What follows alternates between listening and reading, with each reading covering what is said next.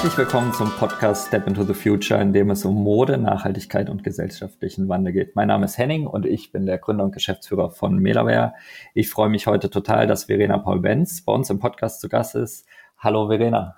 Hallo Henning, ich freue mich auch sehr. Vielen Dank, dass ich da sein darf. Wo erreiche ich dich denn gerade? Ich sitze gerade im schönen Portugal in Porto und habe so einen kleinen Blick aufs Meer, wenn ich ums Eck aus dem Fenster gucke und hier ist wunderschönes Wetter heute. Oh, nice. Das hört sich richtig gut an. Ich glaube, da werden einige leicht neidisch sein, aber uns, äh, wir sind ja auch von Sonne, Gott sei Dank, die letzten Wochen ein bisschen verwöhnt gewesen. Ähm, Verena, ganz kurz vielleicht, äh, wenn ich darf, ähm, dich denjenigen vorstellen, die dich vielleicht noch nicht kennen und das, was du tust. Ähm, Verena Benz ähm, kenne ich unter anderem von den nachhaltigen Modemessen, von der Fashion Week in Berlin. Ähm, dort ist sie mir vor allen Dingen ins Auge gefallen für ihr nachhaltiges Modelabel Lovejoy.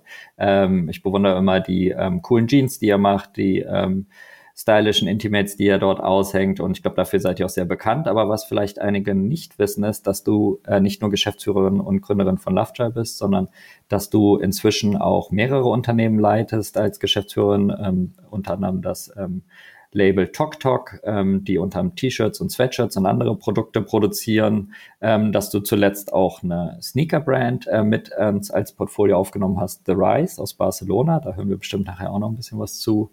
Und ähm, du hast zuletzt, wenn ich richtig informiert bin, auch noch ähm, eine ähm, Artificial Intelligence Software ähm, gegründet oder hinzugenommen. Das wirst du uns vielleicht gleich noch äh, erklären. BioWare, die uns dabei hilft, äh, die richtigen Klamotten online auszuwählen, damit wir möglichst wenig ähm, Retouren haben bei uns im Online-Shop. Und ähm, deine Holding nennt sich Constella Holding und ähm, ja, ist primär eine Fair Fashion Group. Aber wenn ich mich entsinne, hast du irgendwann mal, und ich glaube, tust das auch immer noch mit Bio-Lebensmittel angefangen und auch noch einen Bio-Supermarkt in deiner Heimatstadt. Vielleicht kannst du selber noch mal sagen, was davon jetzt so richtig stimmt und ob ich vielleicht was vergessen habe. Ja, vielen lieben Dank, Henning. Das hast du perfekt vorgestellt und das war ähm, alles korrekt und du hast ja noch so ein paar äh, kleine Fragezeichen gelassen.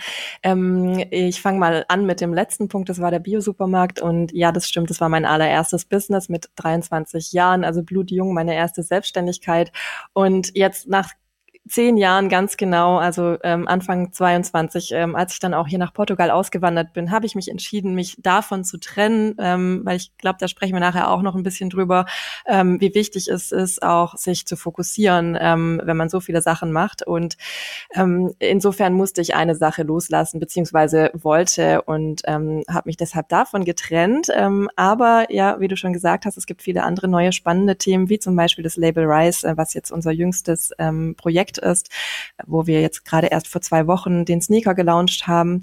Und ähm, die äh, Artificial Intelligence, die du nanntest bei BioWare, ähm, da bin ich nicht Gründerin. Das sind zwei Frauen aus Konstanz.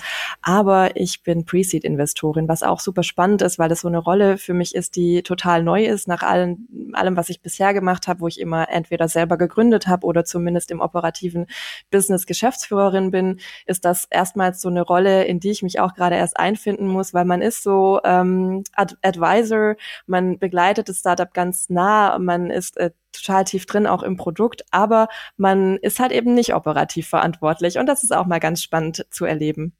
Ja, voll cool. Also ich meine, irgendwie, das hört sich so ein bisschen an, so eine Mischung aus ähm, Serial-Entrepreneuren, aus Social-Entrepreneuren mit Fokus auf ähm, Nachhaltigkeit und Produktinnovation, aber dann auf der anderen Seite auch ähm, hilfst du auch anderen ähm, jungen Unternehmerinnen dabei, ähm, ihre Projekte voranzubringen. Jetzt bei dem Thema mit der Software, das ist ja, glaube ich, auch echt spannend und auch cool, dass das dann natürlich auch zu, äh, zu deinem Geschäftsmodell oder zu deinen anderen ähm, Marken, die du unter der Holding ähm, verwaltest, passt. Vielleicht kannst du noch mal ähm, den Zuhörern genau sagen, vielleicht was, ähm, was macht Lovejoy oder was habt ihr für Produkte, was macht TokTok und was macht The Rise so aus dem, aus dem Mode-Nachhaltigkeitsbereich? Wie, was sind da so die, die, die ähm, primären ähm, Styles und Teile, die ihr herstellt und anbietet? Mhm. Du hast es schon ganz richtig gesagt. Wir sind für die Intimates beispielsweise bei Lovejoy sehr bekannt, ähm, weil wir mitunter ähm, da Pionierarbeit geleistet haben, eine Unterwäschelinie zu machen, die eben äh, sehr nah an konventionelle Dessous angelegt ist, aber eben aus äh, organic und recycelten Materialien besteht. Ähm, das war von mir, seit ich gegründet habe, seit ich Lovejoy gegründet habe, das war 2014, war das immer so ein Wunsch, ähm, die Frau von Kopf bis Fuß einzukleiden und da hat die die Unterwäsche quasi so als letzte Komponente immer noch gefehlt, weil das, was es eben ähm, bis dahin gab, war immer sehr biobaumwolllastig. Also ähm, schon nachhaltig. Es war jetzt nicht die erste nachhaltige Unterwäsche der Welt, aber es war eben das erste Mal, dass wir auch versucht haben, über dieses Baumwollbustier und ich sag mal den ganz normalen Baumwollschlüpfer quasi rauszukommen und was ähm, etwas optisch ansprechenderes zu machen. Und ähm, trotzdem war das in den ersten Jahren der Gründung natürlich nicht drin, wenn man sich auf sein Hauptbusiness fokussiert, was eben Oberbekleidung war, ähm, konnten wir uns nicht zusätzlich leisten, auch noch jetzt ähm, quasi mit weiteren Sortimentsfeldern zu spielen. Und das war dann immer so ein Konzept in der Schublade. Und als dann 2018 ich das erste Mal bei Lovejoy auch Investoren aufgenommen habe, ähm, war das denen witzigerweise ein Anliegen, dass wir diese Intimates ähm, jetzt umsetzen. Und deswegen hat es auch super gut geklappt und ähm, war ein totaler Erfolg, weil wir dann eben auch ähm, ja das erste Mal die finanziellen Mittel dazu hatten, auch noch über unser normales Business rauszugehen. Und ähm, dann fing das so an, dann hatten wir irgendwie so einen Lauf, dass wir gesagt haben, okay, jetzt haben wir die Damenoberbekleidung, jetzt haben wir auch die Unterwäsche, was machen wir denn jetzt noch? Was fehlt uns denn noch? Worauf haben wir Bock und was können wir noch nachhaltiger und noch stylischer machen? Das ist irgendwie unser KPI, dass wir eben versuchen, ähm, den Markt zu bereichern mit auch wirklich modischen Sachen im nachhaltigen Bereich. Und dann kam eben, äh, also 2018 waren die Intimates und 2019 kam dann die erste Denim Capsule. Ähm, und 2020 waren es dann äh, was Swimwear, also Bikini-Mode, ähm, Bademode. Und die sollte 2020 erscheinen. Die war auch fertig, aber wir haben uns dann aufgrund der Pandemie entschieden, dass es jetzt wirklich der schlechteste Zeitpunkt ist, eine ähm, Bademode auf den Markt zu bringen und haben die dann quasi ein Jahr geschoben auf 2021. Und ähm, im gleichen Jahr ist dann aber auch schon die nächste Capsule erschienen und das waren dann Schuhe. Also sprich, bei Lovechild sind wir jetzt ähm, wirklich von, von einem Thema ins nächste gehüpft und haben immer ähm, versucht, den Status quo zu challengen und eben äh, wirklich fashionable äh, Produkte zu ergänzen zu der normalen Bekleidung, sage ich jetzt mal. Ja, und ähm, Tok Tok ist ähm, nicht nur für Frauen, sondern auch für Männer, ist ein Streetwear-Label, was es auch schon sehr lange gibt. Also der Gründer ähm, Vincent Joho hat sich damals, glaube ich, zur gleichen Zeit ähm, das Ähnliche gedacht wie die Gründer von Armed Angels, nämlich affordable T-Shirts ähm, für Studenten mit witzigen Drucken, aber eben im nachhaltigen, ähm, mit nachhaltigem Standard. Und der hat das Ganze ähm, dann auch hm, fast rein über die T-Shirts groß gemacht, hat aber auch, wie wir, irgendwann angefangen, Sachen zu ergänzen. Ähm, und ist mittlerweile auch die komplette Produktpalette, also sogar noch mehr als bei Lovejoy. Dort gibt es auch ähm, beispielsweise Socken und Beanies und ähm, bis hin zu Outerwear, die ähm, vegane äh, Carpok-Jacke beispielsweise, ist bei TokTok wirklich ein sehr breites Produktsortiment vorhanden und eben auch für sie und ihn. Genau. Ja, ähm, vielleicht können wir ganz kurz, vielleicht können wir gleich dann auch nochmal zu ähm, separat zu, zum Schuh kommen, ja, weil das ist ja nochmal eine genau, ganz, andere, ganz andere Produktkategorie. Schon ganz schön lang jetzt. Ja, genau. und es ist auch, äh, ich meine, vielleicht ähm, langweilig.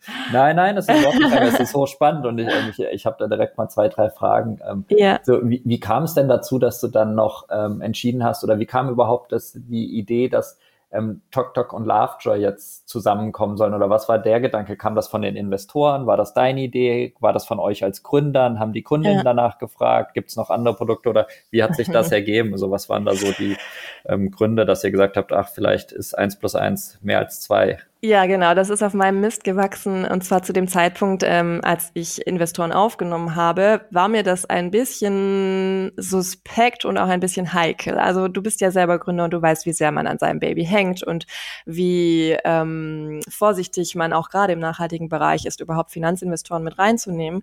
Und für mich war es einfach eine total wichtige Absicherung, ähm, zu wissen, dass die Investoren mit mir langfristig dieses Business betreiben wollen und Lovejoy nicht nur als Venture Capital einsetzen, um irgendwann einen großen Exit zu machen. Und deswegen habe ich damals schon als Bedingung gestellt, dass ich nur Anteile von Lovejoy verkaufe, wenn wir zeitgleich gemeinsam eine Holding gründen, wo wir weitere nachhaltige Labels andocken ähm, eigentlich dachte ich, das werden dann weitere Beteiligungen, die ich dann eben manage. Und äh, so wie du vorhin schon sagtest, quasi als Sozialunternehmerin und Female Empowerment ähm, auch andere nachhaltige Businessmodelle mit hochziehen kann. Aber ähm, beim Beispiel TokTok war es so, dass der Gründer nach zehn Jahren einfach aus persönlichen Gründen raus wollte. Und der hat aber genau so jemand gesucht, wie ich es eben bin, nämlich jemand, der äh, im Prinzip das gleiche Business betreibt, der auch ähm, eine Authentizität Authentizität im Markt hat und ähm, von dem er sicher gehen konnte, dass ich jetzt nicht hergehe und sein Label komplett auseinandernehme und einmal umkremple, sondern das in seinem Sinne weiterführe. Und deswegen war das dann ähm, zufälligerweise eine 100% Übernahme. Er ist also komplett raus und hat es in gute Hände übergeben. Und so kam quasi das kleinere Label Lovejoy zum größeren Label TokTok und es hat aber auch wahnsinnig gut gepasst, weil TokTok eben sehr ähm, online-lastig war. Lovejoy war gar nicht online-lastig, sondern eher im Handel vertreten. Und so kamen da auch unter unterschiedliche Skillsets ähm, zusammen. Genauso wie unterschiedliche Preislagen. Also mhm. ähm, von, von Stil und, und Preisausrichtung ähm, waren das auch komplett unterschiedliche Brands, sodass wir jetzt nicht Angst haben mussten, dass wir uns gegenseitig irgendwie Konkurrenz machen werden, sondern wir haben uns wirklich in allen eben total gut ergänzt. Ja, ich meine, man sieht ja auch, oder ich glaube, das beste Beispiel, um zu sehen, dass das irgendwie gut zusammen fusioniert hat, ist ja auch, dass ihr eigentlich jetzt gemeinsam unter TokTok Market eure Produkte anbietet und dass das dann eigentlich unter einem Dach ähm, zusammengeführt ist. Ähm, das ist ja irgendwie richtig spannend, weil auf der einen Seite ähm, andere Produkte oder auch andere Preisklassen dazu kamen, jetzt zu Lovejoy dann mit ähm, TokTok. Wie, wie hast du das denn geschafft, das ähm, aus Nachhaltigkeitsgesichtspunkten zusammenzufügen? Also ich meine, wie hast du das Thema Nachhaltigkeit dann für dich definiert oder für euch, für die Gruppe oder hat jedes Unternehmen eigene Nachhaltigkeitsstandards, die ihr festsetzt? Also wie definiert ihr das für euch, sowohl bei der Aufnahme von einem Unternehmen als auch dann im Verlauf? Habt ihr da irgendwelche Pläne oder Vorgaben oder auch von den Investoren, ähm, die ihr dann an die Produkte oder an die Unternehmen stellt, die dann zu der Gruppe vielleicht schon dazugehören oder auch in Zukunft noch dazukommen?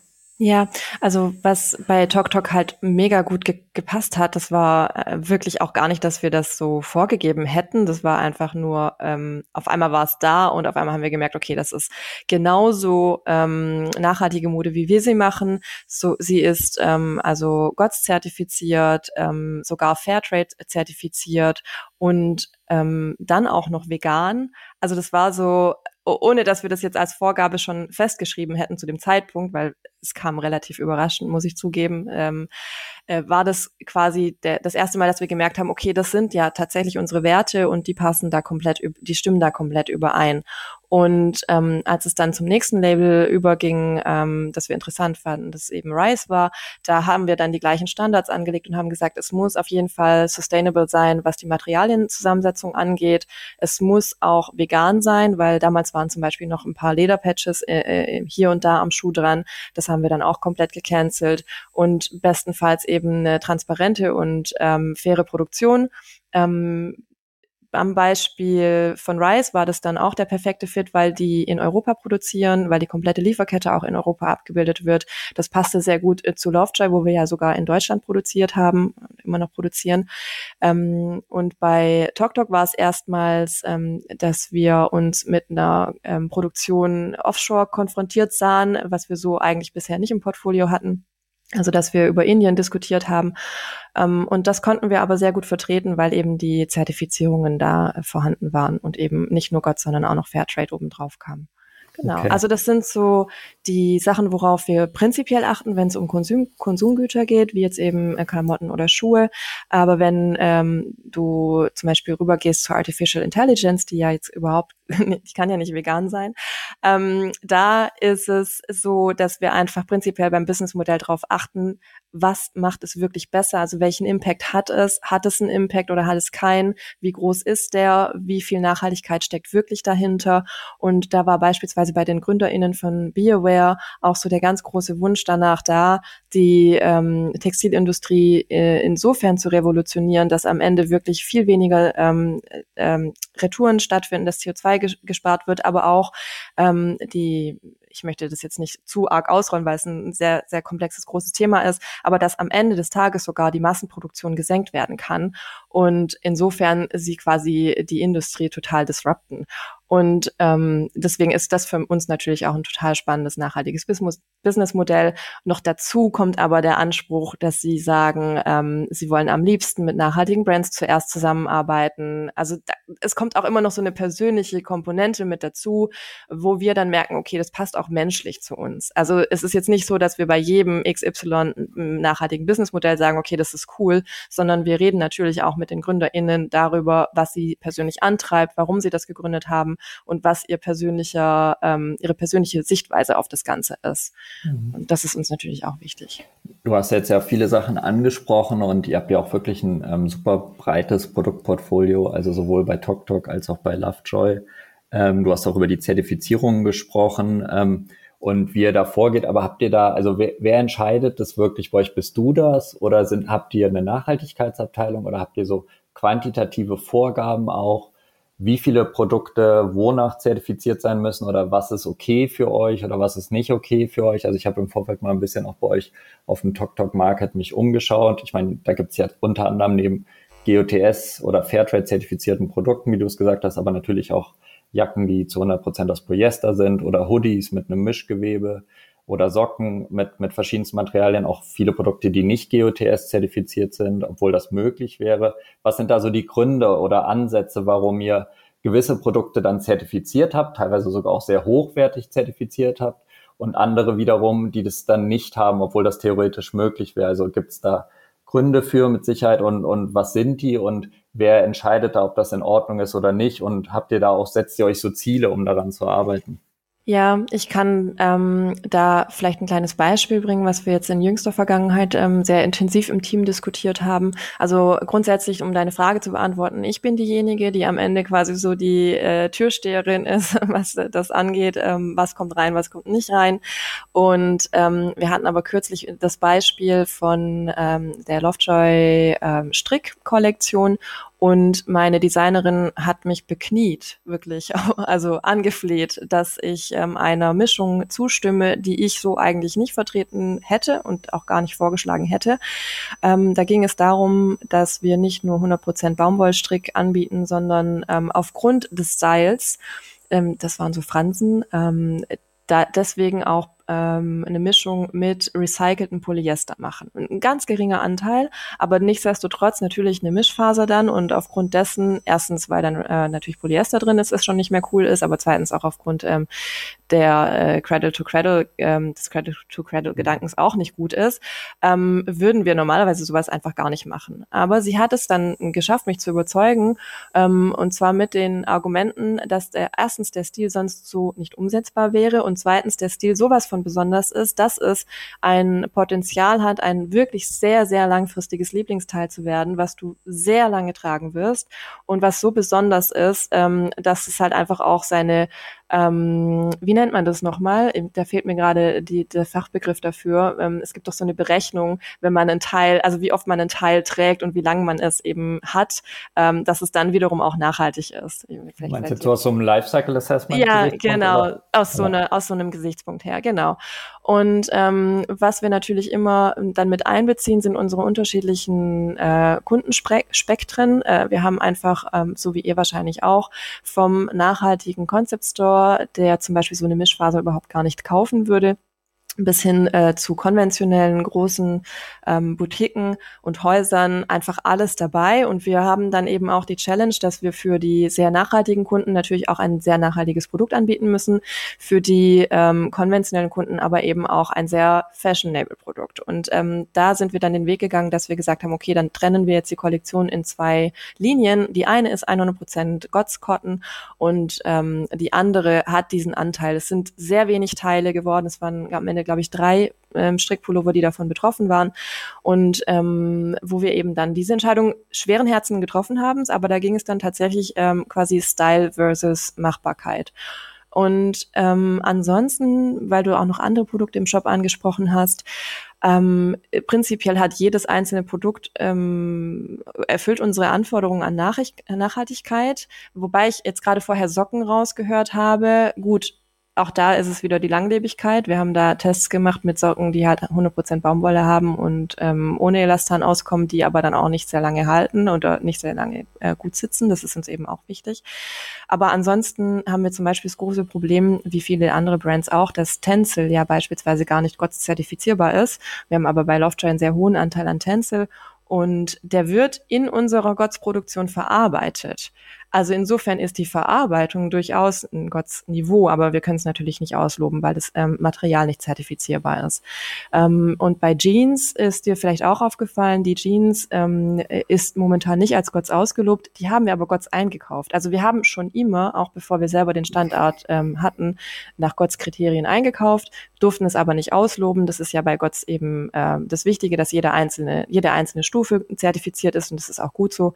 Ähm, und wir haben selber unser Audit erst letzten Oktober gemacht ähm, bei Lovejoy weil wir es vorher einfach gar nicht nötig hatten. Und mit diesem nicht nötig hatten, ähm, will ich nur sagen, dass wir ähm, eh schon so transparent und äh, so reliable gearbeitet haben, dass uns die Leute das auch abgenommen haben, dass wir komplett ähm, nachhaltig und sozial arbeiten.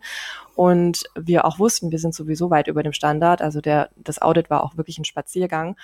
Aber ähm, jetzt wird es tatsächlich dadurch, dass immer mehr konventionelle Käufer nachhaltige Mode wollen, ähm, immer wichtiger, dass, wenn man nachhaltig ist, das eben auch zertifizieren lässt. Weil ähm, die meisten Käufer setzen sich halt nicht wirklich mit dem Thema Nachhaltigkeit auseinander, insofern, dass sie wirklich jede einzelne Frage selber beantworten könnten, sondern die verlassen sich dann eben auf Siegel was auch völlig okay ist, aber das hat uns dann das erste Mal in den Zugzwang gebracht, jetzt auch mit den Zertifizierungen äh, konsequent anzufangen. Okay, das heißt, ja. dass ihr auch, also das ähm, sehr wichtig ist oder dass ihr auch, ihr orientiert euch sehr stark daran, was wollen die Kundinnen, was wollen die Händlerinnen, wie weit ist der Markt? Also es ja, ist jetzt nicht das primäre Ziel, mhm. einen Standard zu setzen und zu sagen, wir machen nur das und wer das nicht will oder wem das zu viel ist, den können wir halt nicht bedienen, sondern ihr sagt halt einfach, wir wollen äh, Fashion in den Markt bringen, die so nachhaltig ja. wie möglich ist, aber ähm, wir gehen auch Kompromisse ein, wenn der Handel nicht so weit ist oder die Endkunden uns sagen, ich also wenn der Handel sagt, mir reicht das, wenn das eine Mischung ist und äh, 15 Prozent Polyester eine Modi hat, dann, dann macht ihr das und wenn der sagt, ich brauche aber jetzt 100 Prozent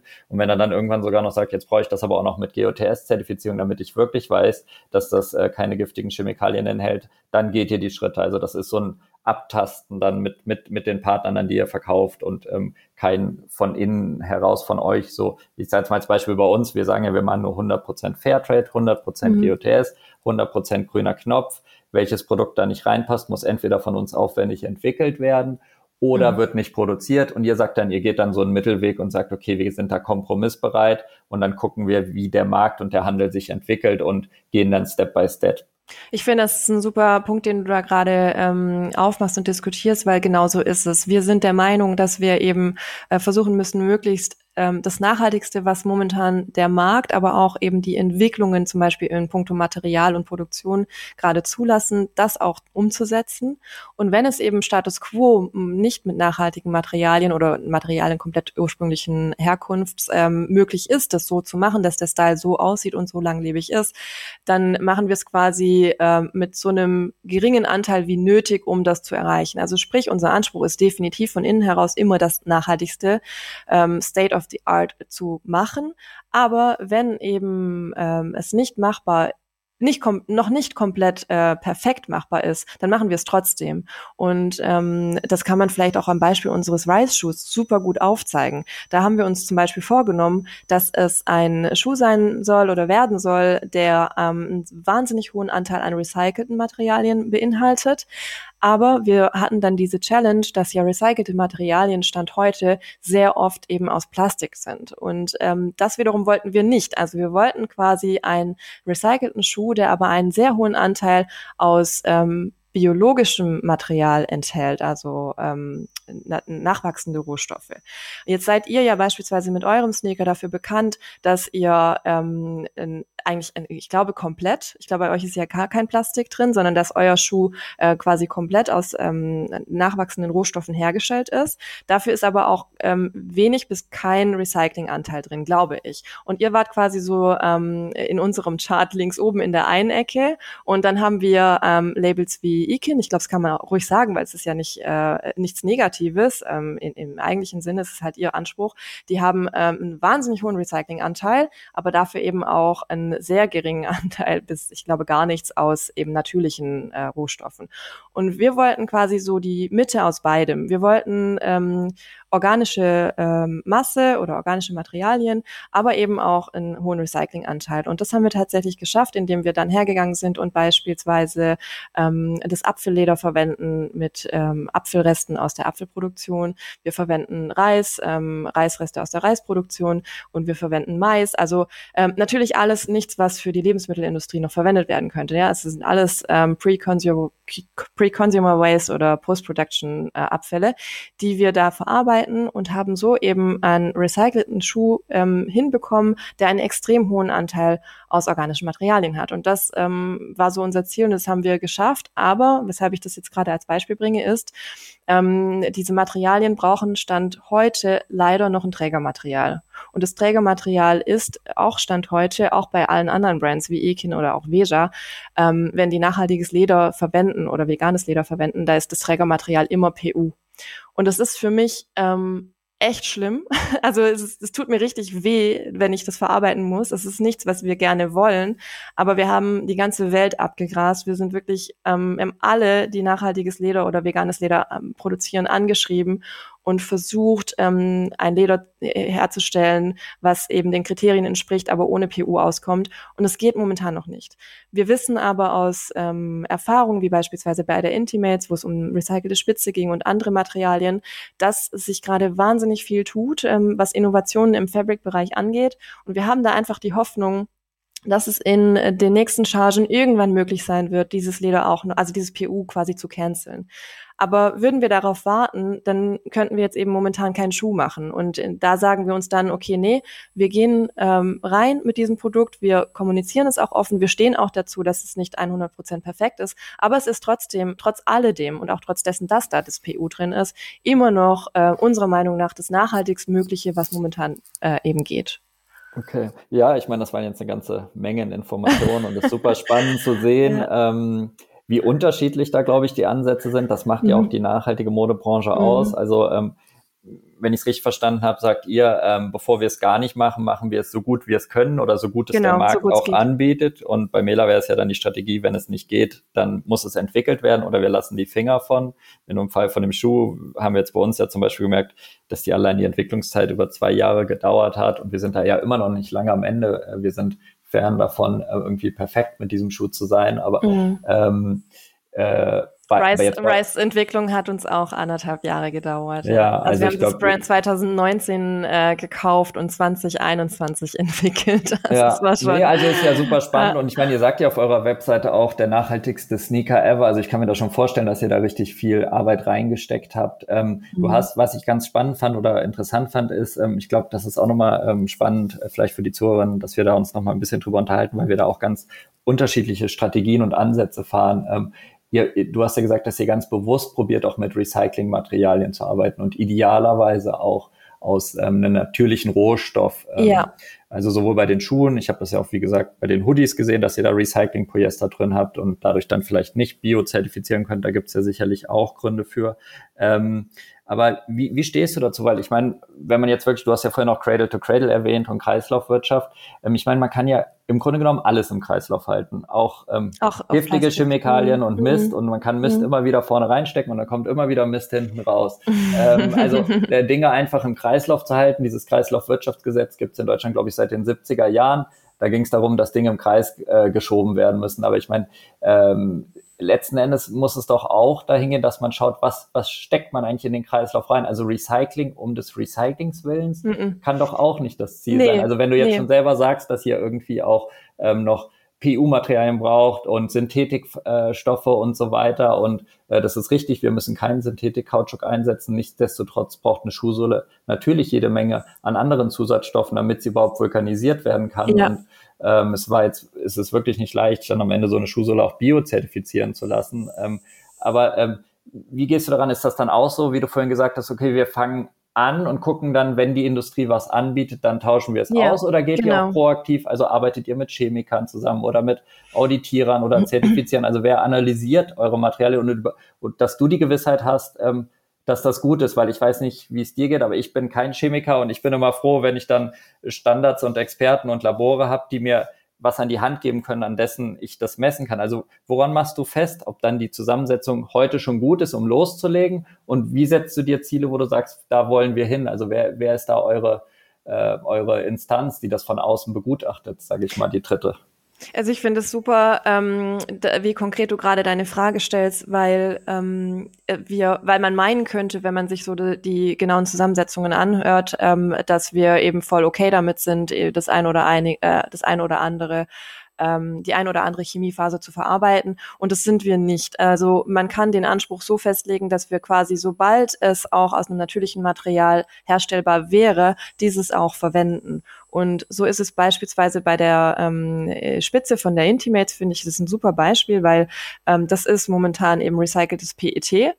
Und ähm, ich meine, das tragen wir ja auf der Haut. Und natürlich wäre es schöner, wenn es zum Beispiel eine Baumwollspitze wäre. Aber die Baumwollspitze, die äh, lässt momentan den Look noch überhaupt gar nicht zu und die hätte auch nicht die gleich gute Qualität. Wenn jetzt aber jemand hergehen würde und beispielsweise ähm, es schaffen würde, nehmen wir mal an, sind wir mal kurz kreativ, ähm, eine, eine Tänze äh, Faser in Spitze hinzubekommen, dann wäre ich natürlich die Erste, die sagt, okay, die Spitze aus PET wird sofort ersetzt durch eine Tänzelspitze beispielsweise. Und so gehen wir eben her. Wir machen es dann trotzdem. Bei der Intimates äh, kann man auch sagen, dass wir da beispielsweise ähm, erst eine Mischung aus 50 Prozent recycelten PET hatten und 50 Prozent sogar nicht recyceltes, also frisches PET. Und das war äh, für uns dann eben der Anfangspunkt. Und wir haben dann, weil du gerade gefragt hast, wie sehr wir dann auch mitentwickeln oder mit drauf einwirken, haben äh, den Produzenten so lange auf die Füße gestanden, bis sie uns die 100 Prozent recycelte Spitze eben immerhin geliefert haben. Das hat, ich glaube, anderthalb Jahre Jahre gedauert, also ein Jahr bis fertig war und dann noch mal ein halbes, bis es dann auch in der Kollektion äh, umgesetzt wurde.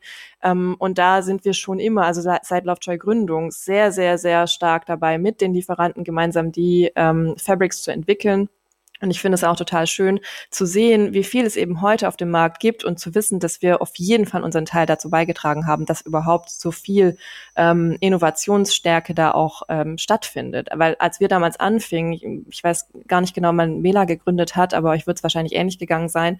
Als wir anfingen, äh, gab es auf der äh, ganzen, äh, auf den ganzen Stoffmessen, es gab vielleicht irgendwie vier, fünf nachhaltige Fabrics, die unseren Standards entsprochen haben. Und das war allesamt eben ähm, Organic Cotton Hänger die wir ähm, dann auch verwendet haben, aber es war halt eine total lame Geschichte. Mhm. Und ähm, seither hat sich so wahnsinnig viel getan und ähm, das unter anderem aufgrund Labels wie wir, die eben da quasi aufs Gas gedrückt haben, die gesagt haben, nee, nee, nee, das reicht uns alles noch nicht, es muss noch besser werden, es muss noch besser werden, es muss noch besser werden. Und ähm, ich glaube, wir dürfen da einfach nicht aufhören und wir, mir werden oft auch Sachen vorgelegt oder uns von den Produzenten zugeschickt, die irgendwie super weirde Mischungen haben, wo irgendwie eine Komponente super nachhaltig ist, aber dafür drei andere irgendwie so gar nicht. Und sowas lassen wir auch auf jeden Fall zurückgehen und sagen dann, okay, nee, also das geht mal gar nicht, äh, da dürft ihr noch mal weiter üben. Also ähm, ja, ich weiß nicht, ob ich da auf jeden Fall. Nee, also Frage beantwortet habe. Aber, auf ja. jeden Fall. Nee, ja. also ich meine, die Zuhörer stellen sich jetzt vielleicht auch die Frage, ich meine, das ist ja Wahnsinn, was du da alles unter einen Hut kriegen musst. Du hast da nicht nur diese ganzen Materialthemen und nicht nur ja. wie wir jetzt auf einen Bereich, ich sage jetzt mal alles, was Baumwolle und äh, Naturkautschuk ist, also alles Naturprodukte. Du bist da ja. wirklich total breit aufgestellt, hast unterschiedlichste Unternehmen und Märkte, die du da im Blick haben musst. Ja. Ähm, Verena, wie schaffst du das, so viele Unternehmen unter einen Hut zu kriegen, so viele Sachen? Du hast am Anfang gesagt, du bist in Porto gerade, ähm, du hast dann ähm, bestimmt verschiedene Teams zu managen.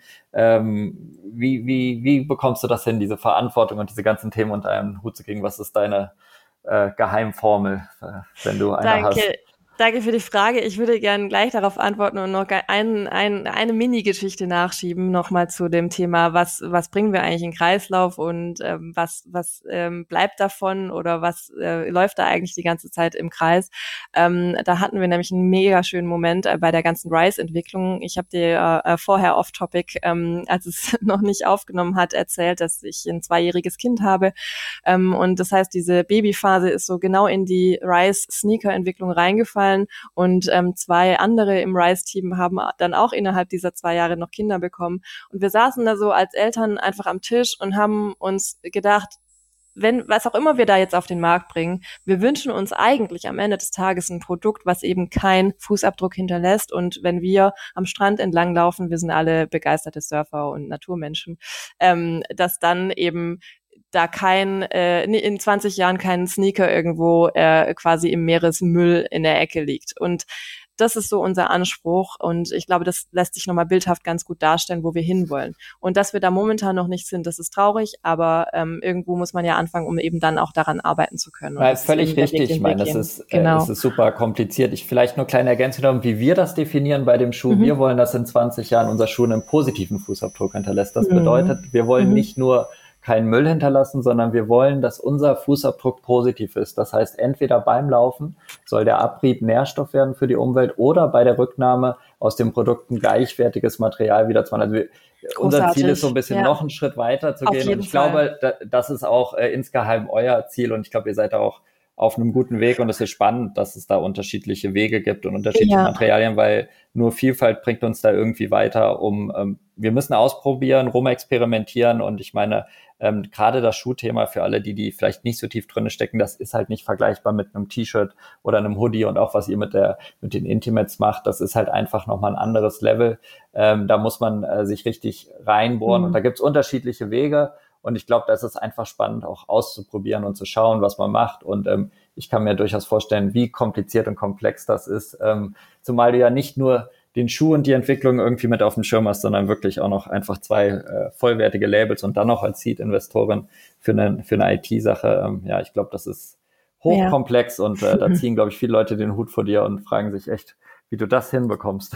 Ja, ähm, also ich, ich denke mal, äh, aber da wird es euch nicht anders gehen. Ich glaube, das Wichtigste ist, ähm, dass man sich natürlich super gut priorisieren kann. Also dass man einfach, wenn man morgens aufsteht und eine To-Do-Liste auf dem äh, Tisch hat, einfach sofort äh, irgendwie nach rechts und links schiebt und, und weiß, okay, das, was am Ende da noch übrig bleibt, das ist das Wichtigste heute und das ähm, ähm, muss man klar äh, erledigen, weil es einfach dringend ist. Also das ist natürlich eine Fähigkeit, ohne die geht's gar nicht.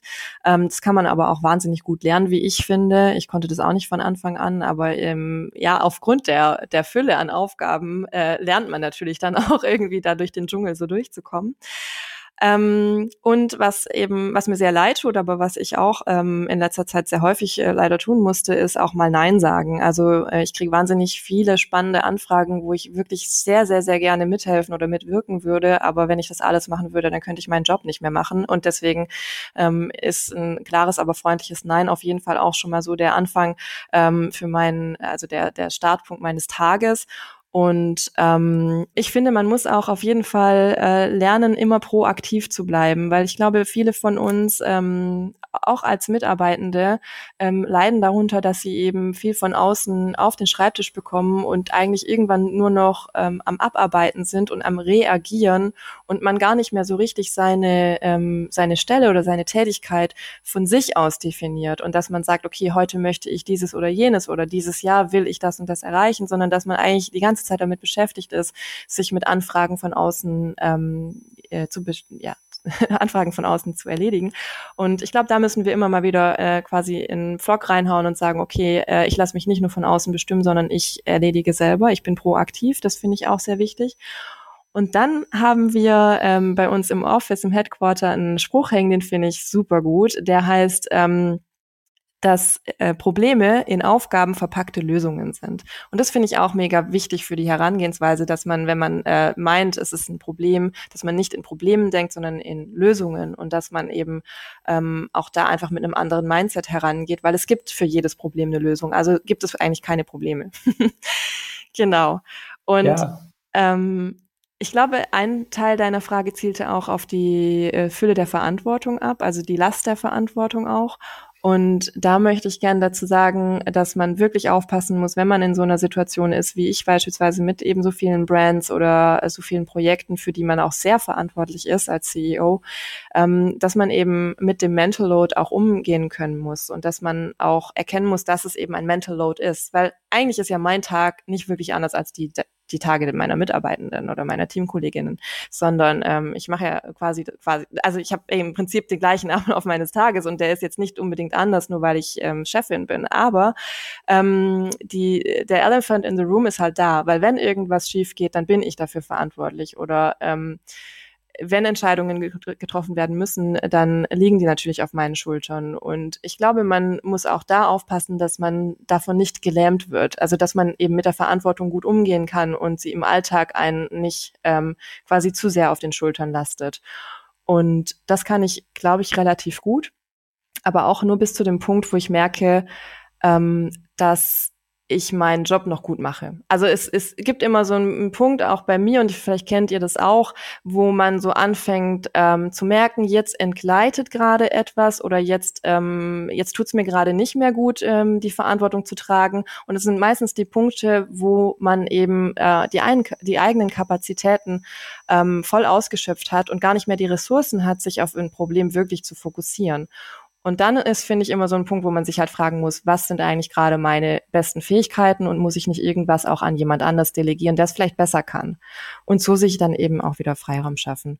Und im Prinzip ist das eigentlich so meine Haupttätigkeit, ähm, die richtigen Leute für die richtigen Tätigkeiten zu finden und eben die Teams zusammenzustellen. Wow, spannend. Ich meine, das war echt nochmal ein, ein, breiter Einblick auch, wie du dein, ja, deine Aufgaben priorisierst, wie du mit Verantwortung und mit Last umgehst, ähm, wie du auch ähm, dein Team probierst, ähm, davon zu überzeugen, ähm, Probleme irgendwie in Lösungspäckchen zu denken. Ich glaube, da können einige was von mitnehmen. Das, ich fand es auf jeden Fall sehr interessant, das nochmal zu hören, wie, wie ihr das macht, wie du da mit deiner Rolle umgehst. Und ähm, wir sind leider schon ähm, am Ende unserer Zeit angekommen. Ähm, aber ich fand es ähm, einen unglaublich äh, spannenden und offenen äh, Podcast mit dir. Ähm, und ähm, ich hoffe, du hattest auch ähm, ein wenig Spaß und äh, hast dich gefreut, ähm, gemeinsam mit mir äh, zu sprechen und deine ähm, Themen auch genauer zu erläutern. Also ich fand es unglaublich spannend. Ich glaube, da nehmen einige was von mit. Ähm, das war wirklich echt ja. schön. Vielen, vielen Dank, dass du so viele Einblicke uns gegeben hast. Ich danke dir auch, Henning. Also es war toll, mal wieder mit dir zu sprechen und ich vermisse das sehr in den letzten zwei Jahren, dass man sich so selten sieht und eben äh, fast keinen Austausch mehr hat und deswegen war das jetzt eine, eine wunderschöne Zeit mit dir. Danke auch für die tollen Fragen und nochmal großes Kompliment an euren Ansatz mit den Sneakern. Das nehme ich jetzt gleich irgendwie mit auf meine ähm, Gedankenliste, ähm, dass man den nicht nur neutral macht, sondern sogar positiv. Das finde ich, also das äh, bereichert gerade meinen Tag und es freut mich, dass es so Brands gibt wie Melaware, die ähm, diesen wirklich strikten Nachhaltigkeitsansatz fahren und ähm, da äh, nicht locker lassen und schon von Anfang an ähm, nur das Beste machen. Das finde ich wirklich wahnsinnig toll und freue mich. Vielleicht können wir auch gemeinsam noch mal schauen. So eine spontane Idee können wir im Nachgang noch mal sprechen. Vielleicht können wir auch die Zuhörerinnen mal fragen, ähm, wenn wir den Podcast vorstellen. Vielleicht machen wir noch mal eine ganz separate Runde und laden noch mal ein oder zwei andere Kolleginnen oder Kollegen von uns ein, die sich auch mit nachhaltigen Sneakers beschäftigen. Das ist ja einfach auch wirklich ein sehr komplexes Thema. Das kann man bestimmt auch nochmal äh, in einem anderen Podcast vertiefen. Aber ich glaube, alle haben gemerkt heute, wie komplex und vielschichtig sowas ist und wie unterschiedlich da die Herangehensweisen sind. Und ich glaube, ja. das war schon sehr, sehr spannend. Das ist eine super Idee, weil ähm, gerade dieses komplexe Thema Nachhaltigkeit ja sich auch oft ähm, an so an, also oft an Fragen bricht, wie beispielsweise, was ist jetzt nachhaltiger? Zum Beispiel äh, die vegane Alternative aus Plastik oder eben Leder zu verarbeiten. Da scheiden sich ja schon die Geister. Man könnte ja auch einfach sagen, jeder Lederschuh ist nachhaltiger als unser Plastik-Biomasseprodukt. Äh, ähm, und ich glaube, da sind auch oft einfach ähm, unterschiedliche Meinungen und unterschiedliche Ansätze. Und wie man das Ganze am Ende des Tages wirklich messbar machen kann und ähm, an, anhand welcher Kriterien man wirklich sagen kann, das ist jetzt wirklich nachhaltiger als das andere. Das finde ich mega spannend und würde ich wahnsinnig gerne mit dir und weiteren Experten erörtern. Cool. Ja, Verena, vielen, vielen Dank. Mir hat's unglaublich Spaß gemacht. Danke dir nochmal für deine Einblicke, für deine Zeit, dass du äh, bei uns heute im Podcast zu Gast warst. Ähm, wir freuen uns natürlich total, wenn ihr, liebe Zuhörerinnen, Step into the Future abonniert und euren Freunden und Bekannten empfehlt. Wir sagen Tschüss und bis zum nächsten Mal. Ciao. Ciao.